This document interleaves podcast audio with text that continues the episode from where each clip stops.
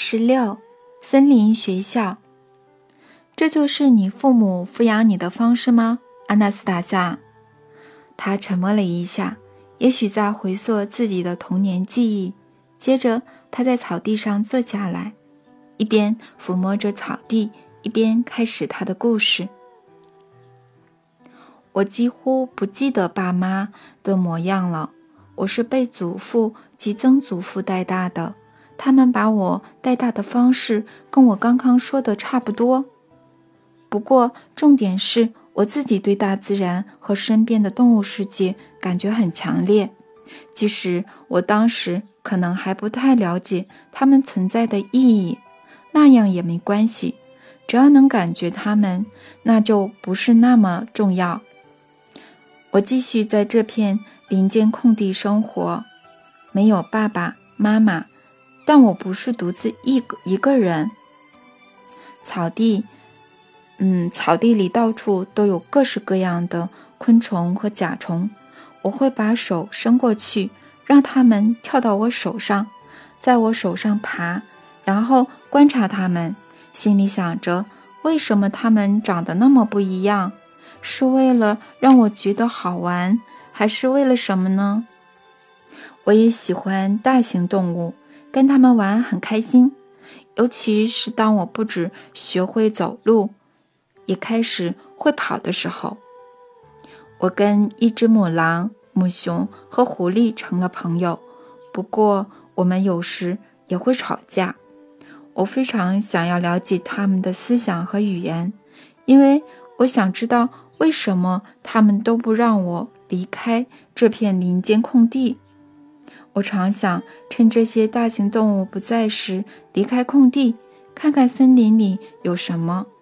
但每次只要我走得稍微远一点，其中一只就会出现，挡住我的去路，并对我咆哮。有一次，母熊还用掌掴了我一下，我好生气。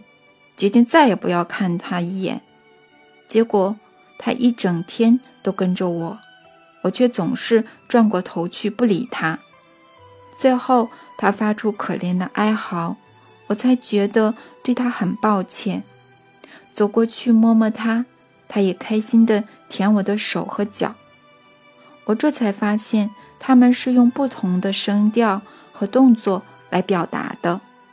于是我开始。更密切地观察它们，研究它们的语言。后来我才知道，他们不让我远离空地，是因为其他区是别的动物的地盘，那里不像我出生的这个地方了解我。祖父跟曾祖父会不时过来拜访我，跟我讲话。他们时常问我问题，希望我回答。我们长者会把婴儿或小孩视为神的化身，透过小孩的回答来检验自己的纯洁度。我请阿纳斯塔夏回忆一些当时的问答，他笑着告诉我：有一次我正在跟小蛇玩，一转头就发现祖父跟曾祖父站在一旁对我微笑，当下我开心极了。因为跟他们在一起十分有趣，只有他们会问我问题，而且他们的心跳频率跟我一样，动物的就不一样了。我跑向他们，曾祖父向我鞠了躬，祖父则把我抱在膝上。我听着祖父的心跳，梳弄着他的胡子，观察他们。没有人说话，我们一起思考着。这种感觉很好，我的内心很喜悦、平静。然后祖父开口问我：“阿纳斯塔夏，告诉我，为何我的毛发长长在这里呢？”他指着他的头和胡子，而不是长在这里，又指了指他的额头和鼻子。我摸摸他的额头和鼻子，但没有答案。我不能就这样随便回答，我得先了解才行。等到下一次他们来了，祖父又说：“我还在想为何我这边有毛发，但这边没有，并再次指着他额头和鼻子。曾祖父认真严肃地看着我，因此我想这大概真的是个重要的问题。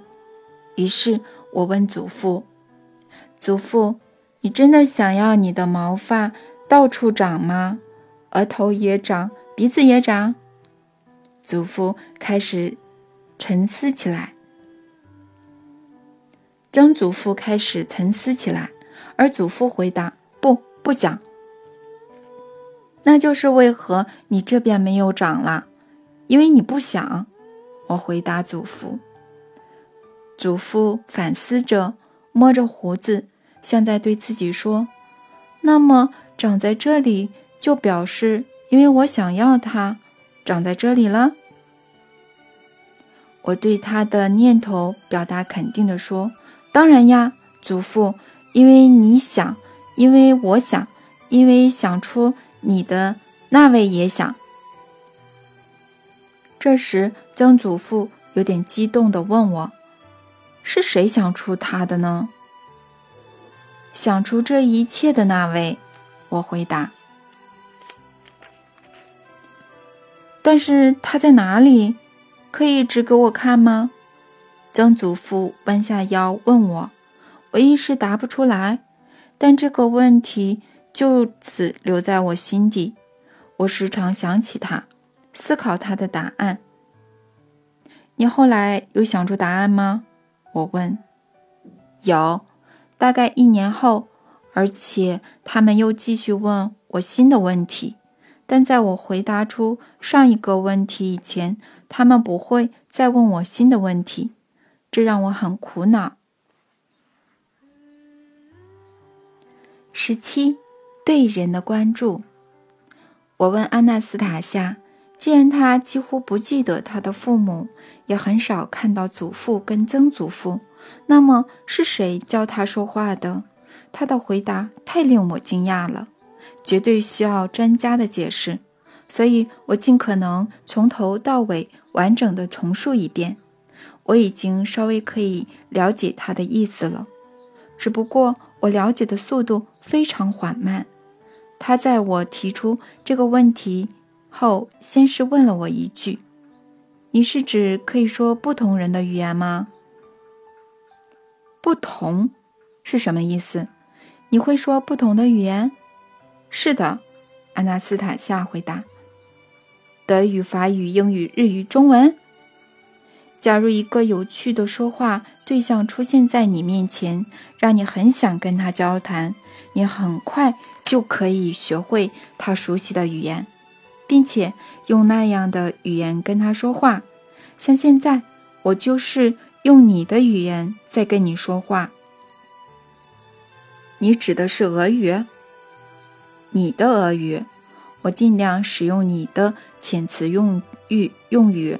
这对我来说一开始有点困难，因为你知道的词不多，一直在重复，也不太会表达情感。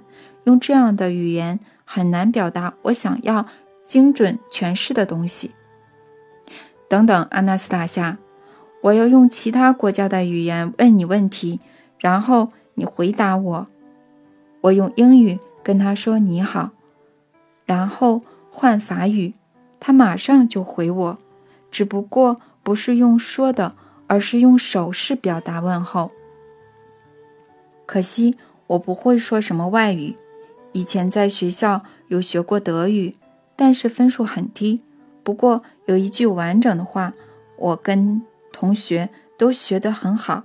于是我说给阿纳斯塔夏听：“我爱你，把手交给我吧。”他把手伸向我，并用德语德语说：“我把手交给你。”然后脸颊泛红的把手交给我，小声地说。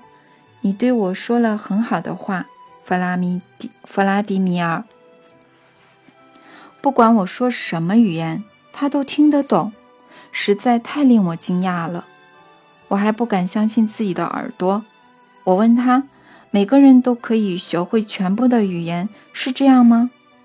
这件不可思议的事情背后一定有个简单的解释。这是我的直觉，我迫切的想要了解。于是我有点急切的要求他：“安娜斯塔夏，快用我的语言解释给我听，举几个例子。”好，好，冷静，放松，别急，不然你听不懂的。不过在这之前，我要先教你，嗯，先教你写俄文。我会写，我要听你解释怎么，嗯，学会好几个国家的语言，不只是写字。我要教你写，教你成为一个作家，一个天才作家。你要写一本书，那是不可能的。可能很简单。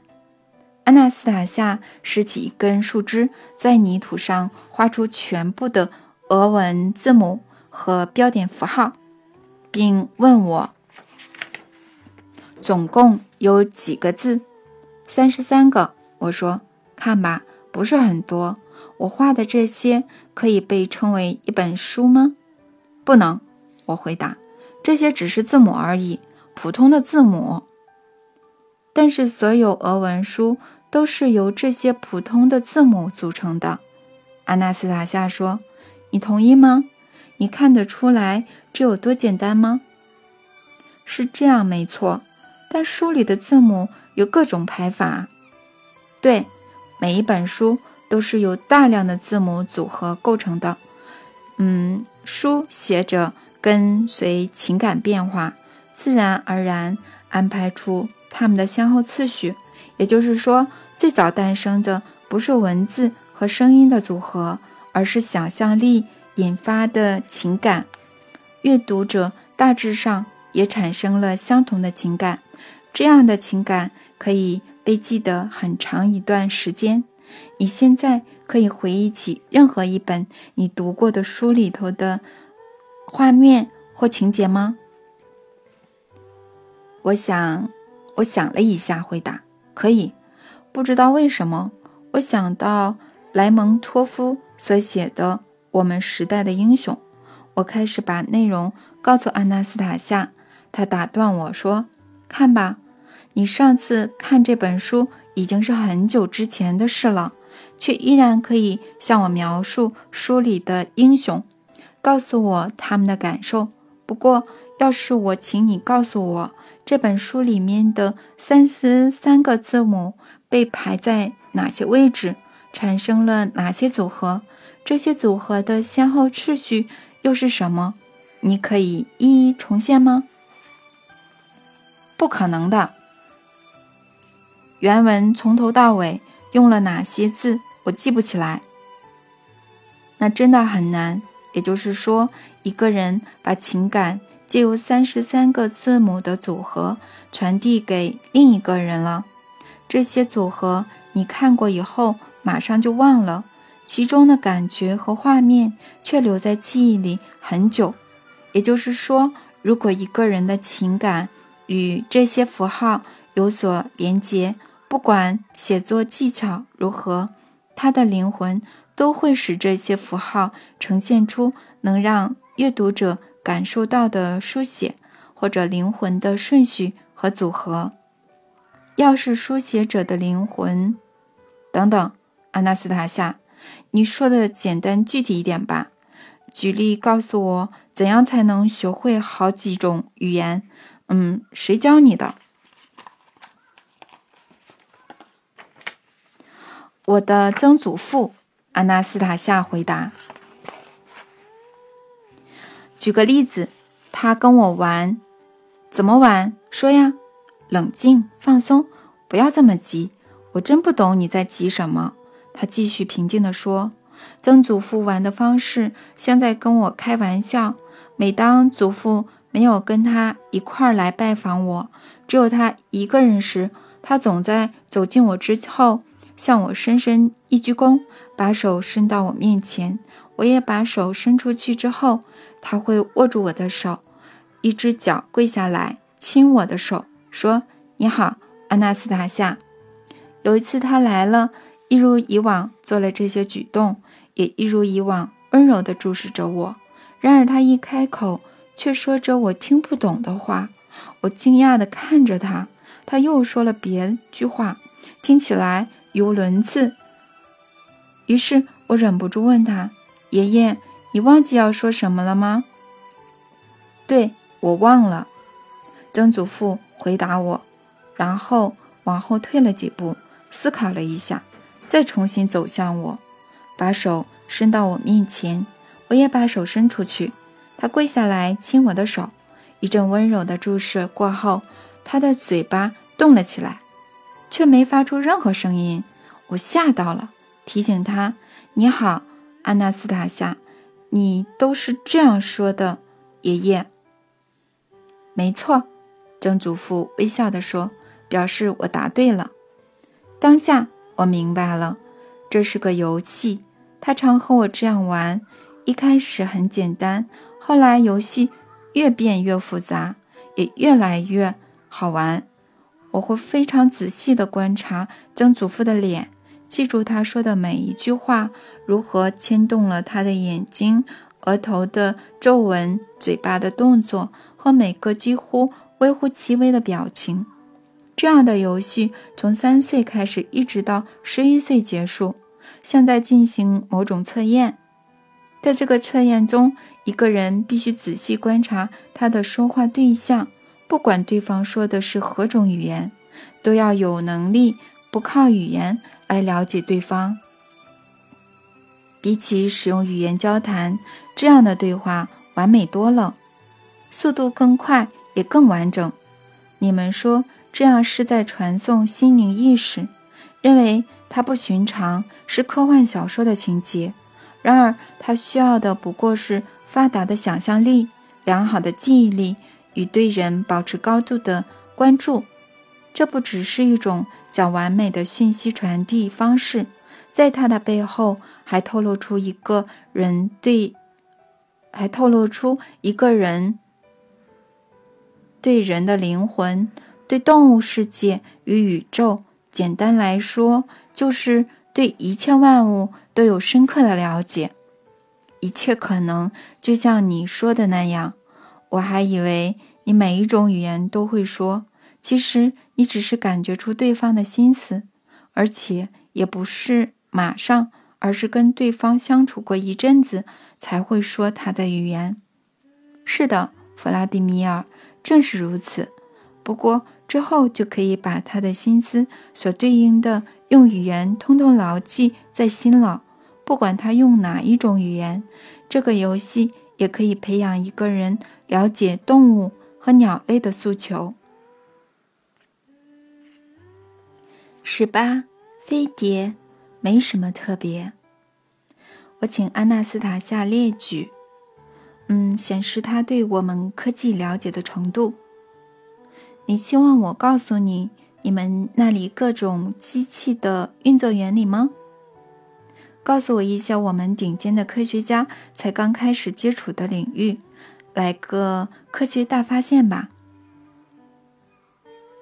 我一直在为你这么做，不是为我，是为科学界，可以让他们视之为新发现的。既然你说一切都很简单，那就在科技、太空船、原子、燃料方面提出可供证实的新发现吧。这方面。跟我一直试着要了解释给你听的东西比起来，套一句你们的话，简直还停留在石器时代。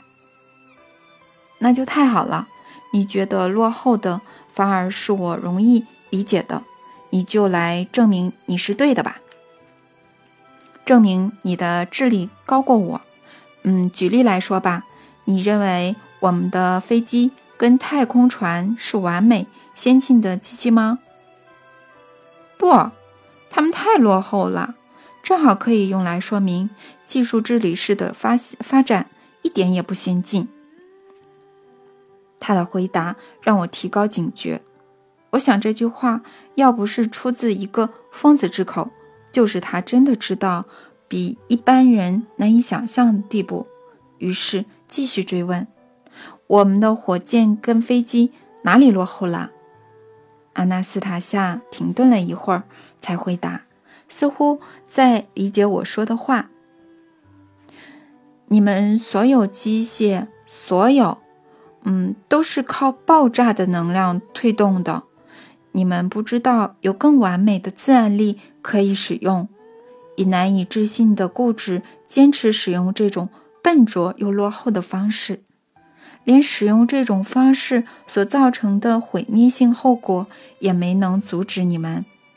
你们飞机和火箭的航航行范围显得逗趣，以整个宇宙的尺度来说，等于稍微离开地面而已。而这已经到达他们的极限了。然而，这是荒谬的：以爆炸或引燃的物质推动笨重的结构。就是你们所谓的太空船，而且其中大部分结构还都是用来解决，嗯，这推动的问题。还有别种空中飞行的原理吗？举例来说，飞碟就是使用不同的原理。阿纳斯塔夏说：“什么？你知道飞碟？还知道飞碟的原理？当然知道。”那很简单，也很合理。我的喉咙都干了，催促他快点说。跟我说，阿纳斯塔夏，快点，清楚一点。好，别急，你一急就很难理解。飞碟的飞行原理基本上靠的是制造真空所产生的动能。什么意思？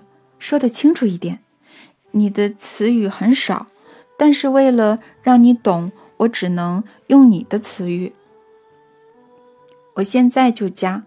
我着急的脱口而出：“呃，槽、壳、面板、气体。”快速的列出当时脑中浮现的所有字眼，甚至，嗯，咒骂起来。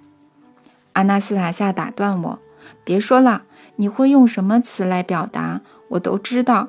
但是还有其他的字眼，以及……”另一种完全不同的方式能传递讯号，用那种方式能让我在一分钟内解释给你听，否则这样要花两个小时以上，太久了。我还想跟你说其他更重要的事呢。别这样啊，纳斯塔夏，跟我说飞碟的事，说说它的原理和动力来源，直到我了解为止。在那之前，我听不进其他的事。好吧，他继续。爆炸是固体在某个作用下迅速变成气体，或某个反应过程中两种气体变成更轻的气体的现象。当然，这大家都知道。是的，我说，把火药点燃，它会变成烟；把汽油点燃，它会变成气体。对，大概是这样。要是你。或你们有更纯净的思想，就会知道整个大自然运作的机制，也会在很久以前就意识到，既然有物质能在急剧扩张、爆炸之后转化成另一种形态，逆转的过程也一定好，一定存在。大自然里有活的微生物，能将气体转换成固体。基本上所有植物都在进行这个活动，只有。只是速度不一样，所制制造的固体硬度也不一样。看一下你周围的植物，它们吸收大地汁液和空气，转化成固态的身体，例如木质，或是更坚硬的，像是坚果壳、李子这类水果中中间的果壳。肉眼看不见的微生物，嗯，以非常快的速度进行这个过程。仿佛光是吸食空气，它们就是飞碟的引擎。它们类似脑细胞，只是功能比较狭隘。狭隘，它们唯一的功能就是运动，但它们执行起来十分完美，可以让飞行器的速度达到今天地球人平均思想速度的十九分之一倍。它们在飞碟上层内侧，位于。飞碟臂的双臂构造之间，双臂之间大约相距三公分，外壁不管是在飞碟的上层还是下层，都是透气的，充满许多细小的孔隙。微生物从这些孔隙吸入空气，在飞碟正面形成真空。细小的气流甚至还没碰到飞碟，就准备转成固体，而且通常在通过微生物之后，会变成圆圆的颗粒。这些细小的颗粒会膨胀成直径约半公尺的圆球，呈呈软软膜状，从双臂间滑到飞碟底部，崩解崩解消散，再次化为气体。如果来得及，你还可以在它们崩解之前把它们吃掉。飞碟币是用什么做的呢？它们是长出来的。什么？哎呀，你光是感到惊讶，都不先问一，你都不先想一想的。有很多人在培养一种菌，用各式各样的容器放入这种菌的水，会变成好喝、带点微酸的饮料。它会顺着容器的形状，嗯，长。顺带一提，这种菌跟飞碟很像。它也会形成双臂。若在它的水里添加某种微生物，它就会硬化。不过，这所谓的添加的微生物可以被研发出来，或者说的准确点，可以透过大脑和意志力逼真的想象出来。你可以做出来吗？可以，但光靠我一个人不够，需要。几十个具备这种能力的人联手合作，至少一年。地球上有制造或像你说的培养飞碟和微生物所需的一切吗？当然有，宇宙有的，地球都有。但是微生物这么小，看不到，怎么放在飞碟壁里面呢？上壁生成后，会自动吸引。无数微生物像蜂房吸引蜜蜂那样，不过这还是需要动用到几十个人坚强的意志力。假如你们还没有人具备适当的知识、智能与意志力，可以培养它，又何必知道更多的细节呢？你就不能帮帮忙吗？可以呀，那就帮个忙呀。我已经在帮了。你帮了什么忙啊？我不懂他的意思。我已经告诉你抚养小孩的要点啦，而且我还没有说完，我还会一直跟你说抚养小孩的事。你再把我说的告诉别人，接着很多人都会了解的，而他们抚养长大的孩子就会拥有这些知识、智能与意志力。到时候他们能做的事，远比制造一台落伍的飞碟还要。阿纳斯塔夏，你怎么知道这些飞碟的事的？难道也是因为跟植物沟通吗？他们曾经在此着陆，我呢，算是帮他们修过飞碟。他们比我们聪明多了吗？一点也不，跟人差得远了。他们很怕人，不敢靠近人，尽管十分好奇。他们一开始。也很怕我，对我发射思想的麻醉剂，一直吓唬我。我费了很大的劲儿安抚他们，让他们镇定下来。既然他们能做到人做不到的事，怎么可能没有人还怎么可能没有比人还聪明呢？这有什么好奇怪的吗？蜜蜂也能用自然材质制造具有完美通风与保暖系统的神奇构造，但这并不代表蜜蜂的智力比人还高。全宇宙没有谁比人更有力量，除了上帝。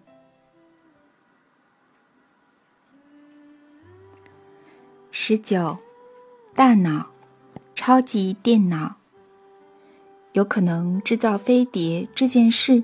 让我整个兴致都来了，即使当它是个推进原理的假设，这假设也够新了。不过，对我们地球人来说，飞碟是复杂的机具，不是首要的必需品，因此我想听听马上就能理解的东西，不必动用到科学脑筋，马上就能实际应用在生活里且好处多多的东西。于是，我请安娜斯塔夏针对我们今天社会所面临的严重问题提出解决方案。他同意我的要求，但是接着又说：“是什么问题？你得说的明确一点。不知道你要什么，我怎么有办法解决呢？”于是我在脑中盘算今天哪个问题对我们的影响最为直接。连附带条件也一并想出来了。你知道的，阿纳斯塔夏，我们大城市正在面临严重的污染问题，空气很糟糕，令人窒息，是你们自己污染的。这我们知道。先听我把话说完，也别说什么我们应该净化自己，多种点树这类的话，不要拿哲学思想出来跟我辩论。接受我们的现实条件，从中想出办法吧。例如，用一个东西减少大城市百分之五十的空气污染，且不必动用到国库，也就是国家的开支。还有，它必须是所有解决办法中最合理，让我们跟所有人马上可以理解跟执行的。我马上试试看。”阿纳斯塔夏说。所有条件都开出来了吗？我尽量把问题搞得复杂一点，生怕真的证明他的智力和才能都超越我们。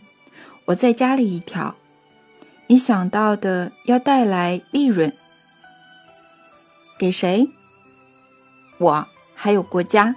你住在俄罗斯的领土上，那就给整个俄罗斯吧。你指的是钱？对。很多钱，阿纳斯塔夏，利润，也就是钱，怎样都不会变得都不会太多。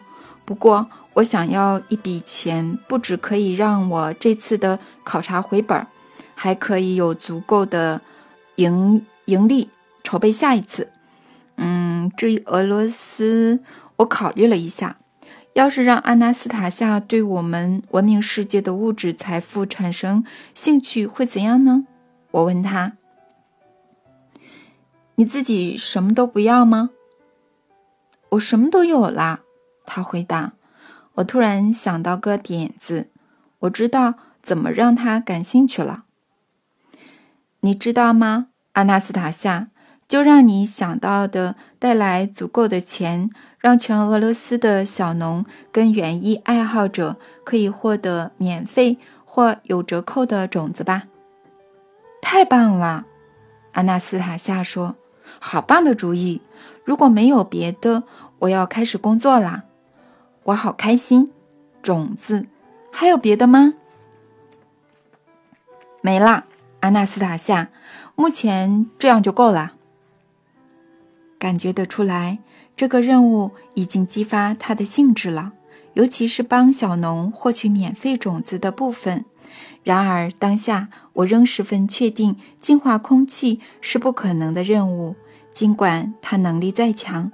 否则，我们科学机构老早就想出办法了。阿纳斯塔夏开心地躺在草地上，不像平常那样平静。他的双手打开，手指微弯，指尖朝上，有时抽动，有时静止，闭上的眼皮不时抖动。他这个样子躺在那里大约二十分钟，最后他打开眼睛，站起来说：“我找到了，真是场噩梦。找到什么了？什么噩梦？”最大的危害是你们所谓的汽车。大城市里有好多汽车，每一台都在喷着难闻的气味和伤害身体的物质。最可怕的是，这些物质渗入泥土、污淤泥和灰尘，跟它们混在一起。汽车移动时扬起这些被渗透的灰尘，人们又吸入这些可怕的混合物。它们四处飞扬，落在草地和树上，盖住一切。这很糟，对人体和植物伤害很大。这当然很糟，每个人都知道，只是没人有办法。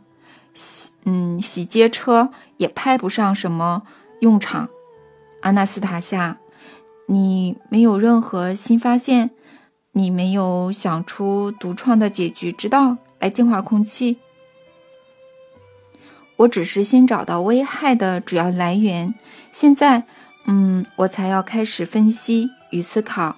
我需要集中注意力一段时间，可能要一个小时，因为我从没研究过这类问题。你可以先到森林散步，才不会无聊。你想吧，我自己会找事做。安娜斯塔夏完全进入他的内在世界。一小时后。我从林中散步回来，发现阿纳斯塔夏看起来闷闷不乐的。我对他说：“看吧，阿纳斯塔夏，你的脑子对这件事也使不上力。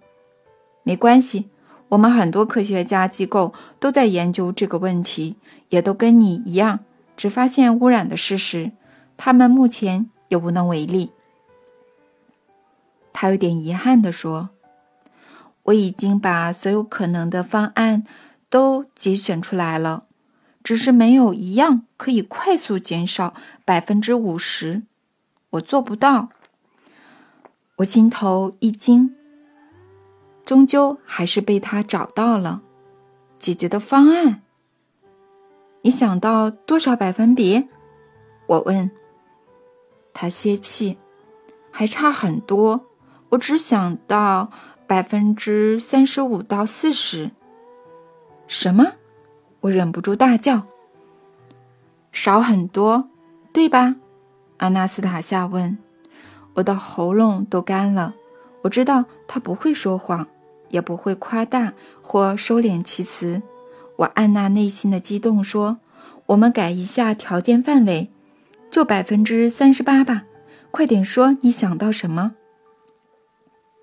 要让汽车不止排放，也回收肮脏的灰尘，怎么做？快说，快说！汽车前面，嗯，那个突出的部分叫什么？保险杠。我提示。好，保险杠。保险杠的里面或下面要装上前后方都有许多小孔的盒子，让空气可以流通。汽车行驶时。充满有害灰尘的脏空气会流进前方的孔，过滤后再由后方的孔流出，如此便净化了百分之二十。那你说的百分之四十呢？现在街上的灰尘几乎都没被清掉，不过用这个方法，灰尘就会少很多了。因为每天都可以到处清除它们，假使每辆车都装上这种盒子，我估计一个月后，肮脏的灰尘就会减少百分之四十。但也只能到这里了，没办法再减少，因为还会受到其他因素的影响。盒子的尺寸多大？里面要放什么？几个孔？孔与孔之间的？间距要多大，弗拉迪米尔？也许你还想要我亲自帮每一个台、每一台车上装这些盒子吗？头一次发现阿纳斯塔夏也有幽默感，我大笑起来，想象他帮每辆车装上盒子的画面。他看我开心，自己也笑了起来，在林间空地旋转。这个点子的确简单。剩下就是技术层面的事了，不用阿纳斯塔夏说，我也知道它能如何形成。行政首长下令，交警监督，全面在加油站更换过滤器，把用过的交回去，出示检验合格凭证等等。一个普通的规定，就像安全带，轻轻摇动笔杆，每台车就有安全带了。现在。也只要轻轻摇动笔杆，空气就会清净了。企业家会抢着生产这种盒子，工厂会有很多订单。最重要的是，最后空气会变得更清净。等等，我又对着还在快乐的旋转飞舞的阿纳斯塔夏说：“盒子里要有什么？盒子里，盒子里，你稍微想想看嘛，很简单的。”他回答的同时，没有停止旋转。给我的钱，还有足够付小农种子的钱，从哪来呢？我再次提问。他停了。从哪来是什么意思呢？你要我想个最合理的方法，我就想出来了。世界各地的大城市都会使用它，为此付钱给俄罗斯，足够让俄罗斯提供免费种子，还有给你的金额。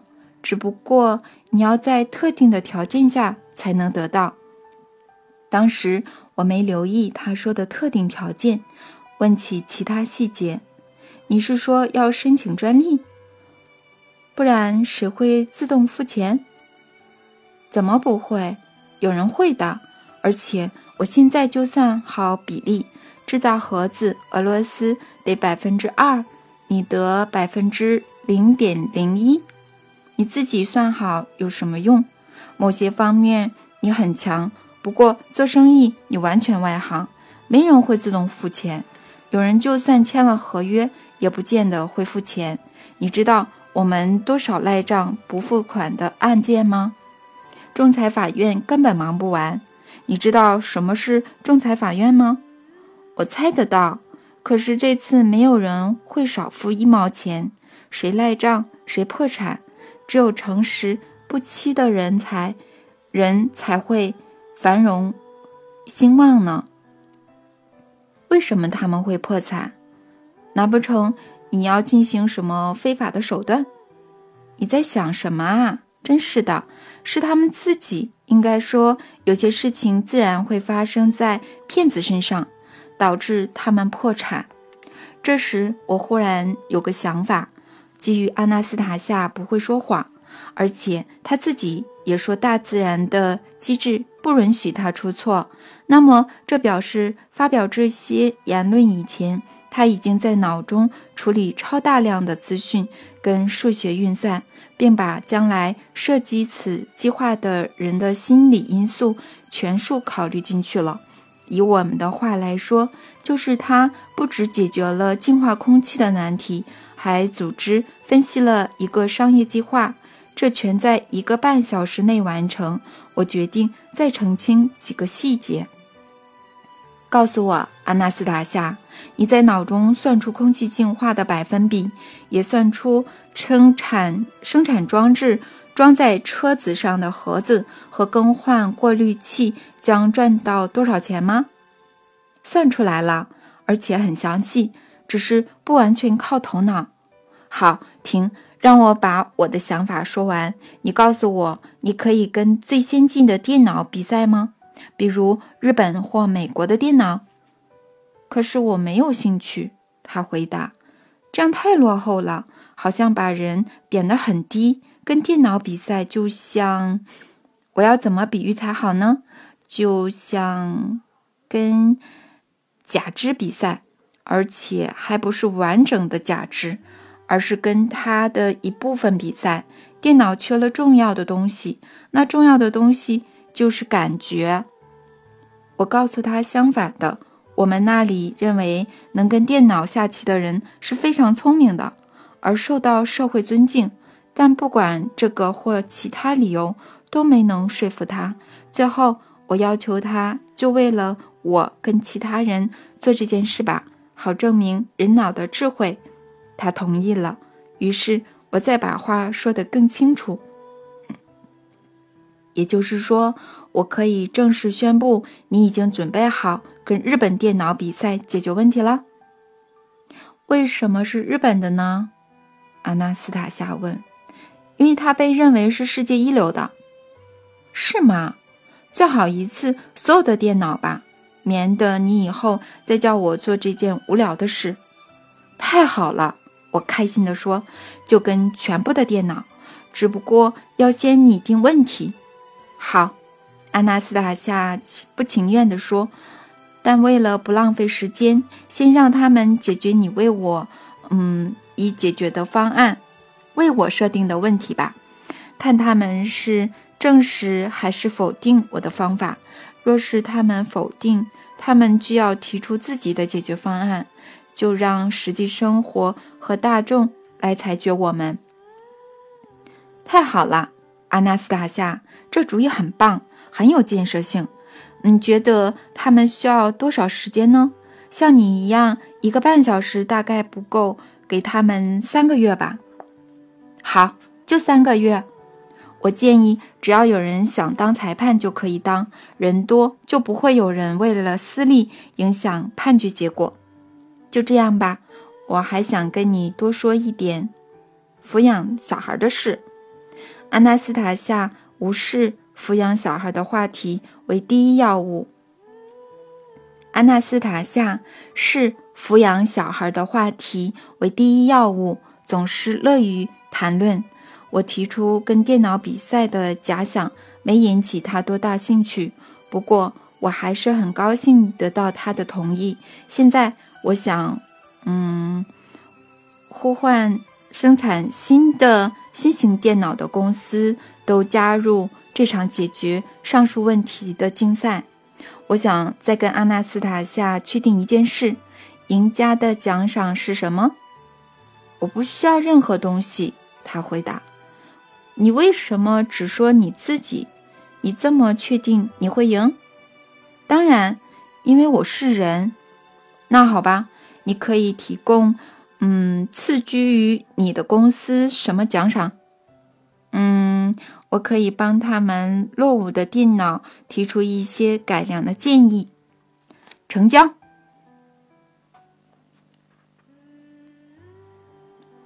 二十。生命在它里头，这生命就是人的光。约翰福音。阿纳斯塔夏应我的要求，在其中一天带我去看他祖父与曾祖父口中的冥想雪松。我们离开林间空地没多远，就看到它了。这棵大约四十公尺高的树，比周围的树来得高耸醒目。不过，它最特别的是它的树冠看起来在发光，形成类似圣人画像中环绕圣人头部的光环。这光环没有平均分布，还在一闪一闪的震动。它的顶端有一撮细小的光束，射向无尽的天空。这奇景使我震撼着迷。在阿纳斯塔夏的建议下，我将手。贴在它树干上，感受它冥想，或噼啪声。这种声音接近贴在高压线下时听到的声音，只不过更响亮。我偶然发现了让它把能量送回宇宙，再散布到地球的地方。阿纳斯塔夏告诉我：“看，很多地方树皮都抓破了。”是母熊抓过的痕迹，我好不容易才让它把我背到最低的树枝上。我抓紧住它脖子的鬃毛，它边爬边咆哮，再爬再咆哮，最后让我抵达最低的树枝。我再爬上其他的树枝，一直爬到最顶端。我坐在那里两天，想尽各种办法摇它，对着天空大叫。但没一个有用。然后祖父和曾祖父来了，你可以想象得到，他们站在下面，看守着我，要我下来，而我反倒要他们告诉我怎么办。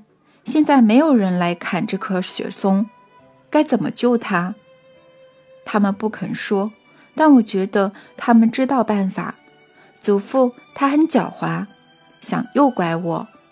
说会帮我连接那个我一直无法连接上的女人。我真的很想帮助她。之前祖父还气我花那么多时间在她身上，不做其他的事。不过我知道他也帮不上忙，因为就连曾祖父瞒着他两次帮我也没有成功。后来，祖父开始大呼小叫，抓起一根树枝，绕着雪松跑，拿着树枝在空中鞭打，说我是家族里最搞不清楚状况的家伙，做事不合逻辑，也不听劝告，要打我的屁股，把我教训一顿。同时，他不停地拿着树枝在空中鞭打，连曾祖父都被这个举动逗笑了，我也哈哈大笑。这时候，我不小心弄断顶端一根树枝，马上有光线从里面散发出来。我听见曾祖父非常严肃的声音，他同时是命令也是请求的说：“别碰它，小孙女儿，什么都别做。”要很小心的下来，你做的已经够多了。我听从曾祖父的话爬下来，他不发一语的抱着我，浑身颤抖的指着雪松，越来越多树枝开始发光，接着汇聚成射线，指向天空。现在冥想雪松不会自焚了，它为万物。储存了五百年的能量，将透过射线送还给人类和地球。曾祖父说，射线形成的地方正是我对着天空大叫，后来大笑不小心弄断树枝的地方。要是我碰到折裂处发射出来的射线，我的脑袋早就爆炸了，因为射线里有太多能量和资讯。我爸爸妈妈。就是这样死的。安娜斯塔夏把手扶在这棵被他拯救的冥想雪松宏伟的树干上，脸贴着他，沉默了一会儿，才又继续述说他的故事。他们，我的爸爸妈妈，也曾发现这种冥想雪松，只是妈妈处理的方式稍微不同，因为她不知道。他爬到冥想雪松旁边的树上，伸出去抓住冥想雪松最底层的树枝，并折断它，因此意外的暴露在树枝突发的射线里。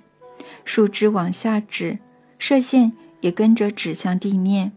这种能量直接射入地面很糟，会造成很大的伤害。后来爸爸来了。看到射线和挂在树上的妈妈，妈妈的双手还分别紧紧抓住正常的雪松枝和冥想雪松断掉的树枝。爸爸一看就知道发生了什么事了，他一路攀爬到冥想雪松顶端。祖父和曾祖父看到他弄断顶端的树枝，可是顶端的树枝没有发光，反倒是。底层的树枝越来越亮。曾祖父说：“爸爸知道自己要是再不赶快从树上下来，就永远下不来了。”可是，往天空发射的闪光还没有出现，往地面射入的细小光束又越来越多。最后，爸爸折断一根朝天的粗大树枝，顶端的射线终于出现了。在它发光以前，爸爸正把那根树枝弯向自己。爸爸还来得及，在他爆出光芒的瞬间松开手，树枝弹回去，指向天空，散发出来的射线跟着射向天际，形成闪动的光环。曾祖父说：“爸爸的脑子。”在他生命最后的瞬间，接受到极为庞大的能量与资讯流，使他有机会以一种不可思议的方式清除他脑中累积的一切资讯，因而争取到一点时间，在爆炸前松开手，让树枝往天空伸直。安娜斯塔夏再一次用双手抚摸着雪松，将脸颊贴在上面。站立着不动，微笑聆听这棵树发出的冥想声。安娜斯塔夏，雪松油的疗效比一小块迷香雪松强还是弱呢？一样，如果用正确的态度对待雪松，并在对的时间搜集松子，当雪松愿意奉献自己，给出松果，你知道方法吗？知道啊。你可以告诉我吗？好啊，我告诉你吧。